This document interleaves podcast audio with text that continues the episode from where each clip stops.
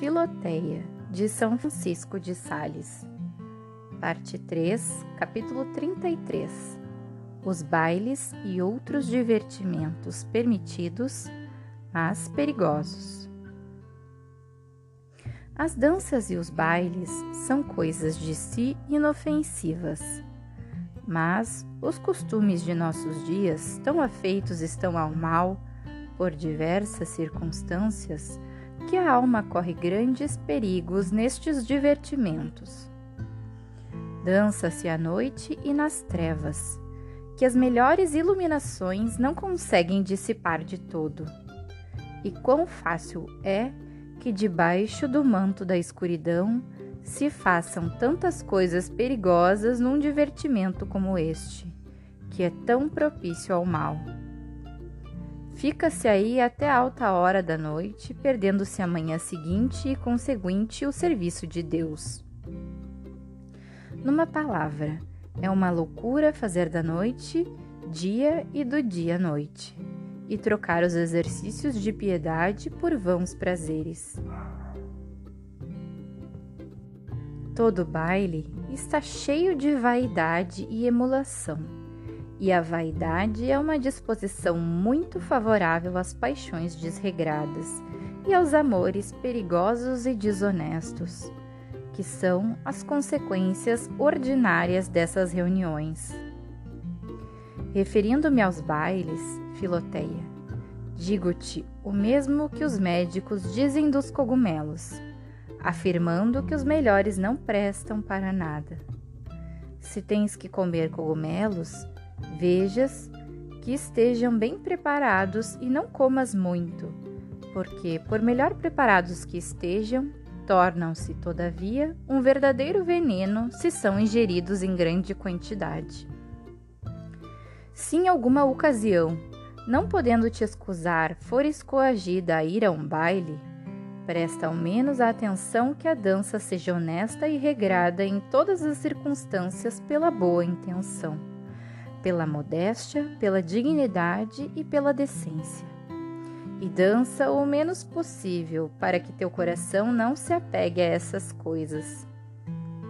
Os, os cogumelos, segundo Plínio, como são porosos e esponjosos, se impregnam facilmente de todo quanto lhes está ao redor, até mesmo do veneno de uma serpente que perto deles se arraste. Do mesmo modo, essas reuniões à noite arrastam para o seu meio ordinariamente todos os vícios e pecados que vão se alastrando pela cidade: os ciúmes, as pedanterias, as brigas, os amores loucos e, como aparato, a afluência e a liberdade que reinam nestas festas agitam a imaginação, excitam os sentidos e abrem o coração a toda sorte de prazeres.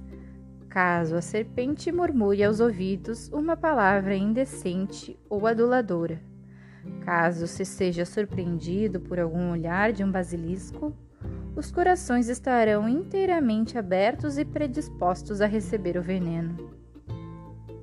Ó oh, Filoteia, estes divertimentos ridículos são de ordinário perigosos dissipam o espírito de devoção, enfraquecem as forças da vontade, esfriam os ardores da caridade e suscitam na alma milhares de más disposições.